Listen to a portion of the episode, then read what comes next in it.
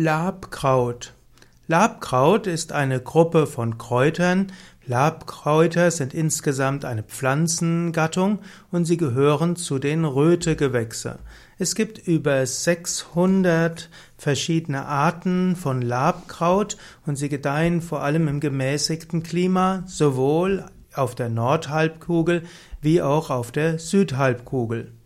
Labkraut hat typischerweise kleine Blüten und hat viele Blüten. Labkraut äh, ist auch eine Heilpflanze, die in der Pflanzenheilkunde verwendet werden kann. Dazu gibt es dann verschiedene Heilkräuter. Es gibt zum Beispiel das sogenannte echte Labkraut, auch Galium verum genannt.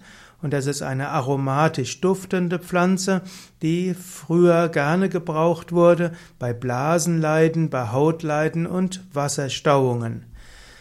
Ist Labkraut, der Ausdruck kommt auch von Laben. Laben heißt irgendwo gut tun, dass es irgendwo einen heilt, dass es einen regeneriert, dass man Freude haben kann. Es gibt ja auch den Ausdruck Labsal. Labsal bedeutet es etwas, wo man sich besonders laben kann, was also besonders schön ist. Lab, es gibt verschiedene Formen von Labkraut, eben das echte Labkraut.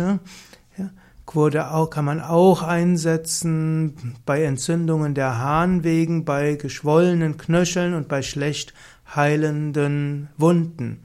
Im echten Labkraut ist auch Labenzym. Und so hat man früher das Labkraut auch verwendet bei der Käseherstellung. Das hatte den Vorteil, dass man keine Kälbermagen verwenden musste. Allerdings ist auch beim Labkraut ja das Leiden von Tieren dabei, weil, also nicht beim Labkraut, sondern bei jeder Käseherstellung, weil Käse aus Milch besteht. Labkraut dagegen ist ein Kraut, eben eine Pflanze. Labkraut kann, wurde auch verwendet für die Gewinnung von Farbstoffen. Aus den Wurzeln der Pflanze konnte man einen roten Farbstoff herstellen und aus den Blüten des Labkrautes stellte man die, den gelben Farbstoff her. Es gibt eben verschiedene Formen des Labkrautes. Das, der echte Labkraut ist gelb, das sogenannte Wiesenlabkraut dagegen ist weiß. Und das Wiesenlabkraut wirkt beruhigend, blutstillend, entzündungshemmend, wirkt auch krampflösend und nervenstärkend. Das Wiesenlabkraut kann man verwenden auch bei Durchfall und Ekzemen, bei Geschwüren, bei Hautproblemen, bei hohen Cholesterinwerten, Krebs, Lymphstau und Wunden. Also eine ganze Menge.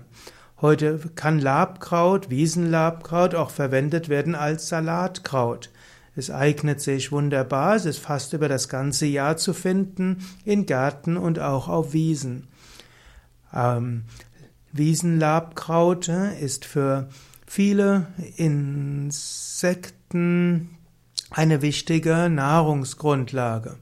Wiesenlabkraut kann man also verwenden wegen milden Geschmack als Salatgrundlagen. Es gibt verschiedene Rezepte, wo Labkraut eben dabei ist. Man kann die frischen Spitzen von Wiesenlabkraut verwenden für grüne Smoothies. Man kann es kochen wie eine Art Spinat und auch in Suppen geben. Normalerweise verwendet man den oberen Teil des Krautes mit Blüte und Stielen, insbesondere solange sie weich sind.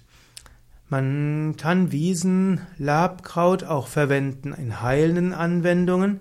Man kann Labkraut verwenden bei, als Tee, zum Beispiel bei leichten Depressionen und Unruhezuständen, auch bei Durchfall und Magenkoliken und man sagt, dass es auch bei hohen Cholesterinwerten helfen kann. Auch zur, eben zur Nervenstärkung kann Wiesenlabkraut-Tee beitragen. Labkraut labt eben auch die Seele und vielleicht ist auch das ein Grund, weshalb es Labkraut genannt wird.